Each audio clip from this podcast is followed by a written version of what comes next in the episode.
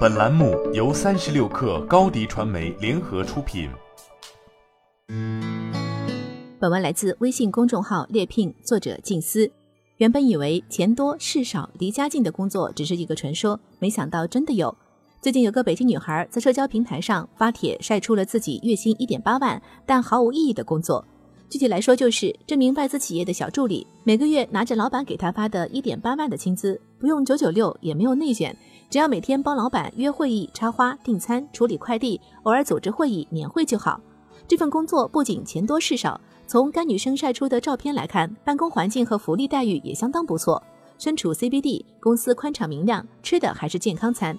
手握这样一份满分工作，小助理却坦言，钱拿得很爽，但让他产生了深深的自我怀疑。如此没有意义的工作，长期做下去，自己不会废掉吗？猎聘当代年轻职场人现状洞察报告的调研数据显示，百分之七十六点七的九零后职场人日常经常加班。在北京、上海这样的一线城市里，经常加班的九零后职场人占比超百分之八十。而国家统计局统计的结果显示，二零二一年全国城镇私营单位就业人员年平均工资为六万两千八百八十四元，平均每个月五千两百四十元。我又查了一下北京市人民政府官网上的数据。二零二二年一季度，从四项收入构成看，全市居民人均工资性收入一万三千三百零八元。由此可见，这名小助理工作的性价比已经甩开平均线很远，几乎完虐了大部分普通打工人。但这份让全网垂涎欲滴的工作，真的那么好吗？我们换个角度来思考。人类学家大卫·格雷伯首次提出了“狗屁工作”这个概念，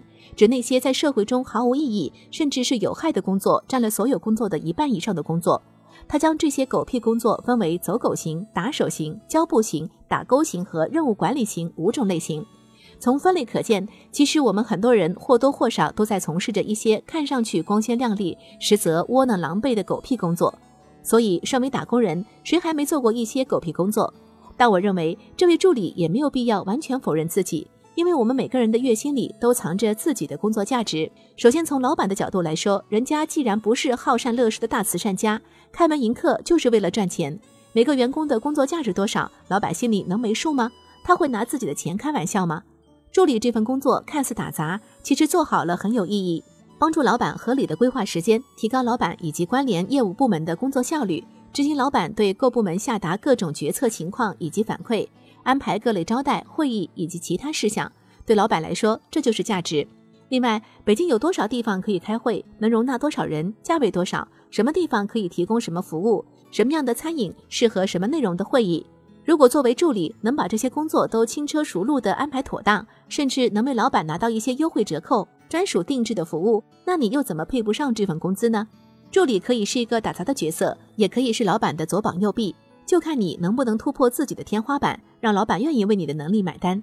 但如果你自觉能力有限，在碰到一份让自己安全感很低的工作时，早做打算才是上策。比如从储蓄角度做打算，假设这份工作税后到手一万五，就算一个月只能存下一半，两年也能攒下将近二十万。有这二十万打底，无论是理财还是考证，亦或是拿着存款裸辞考研、提升学历之后再找个技术含量更高的工作，都是摆在面前的不错选择。还可以从拓展工作深度的角度来打算，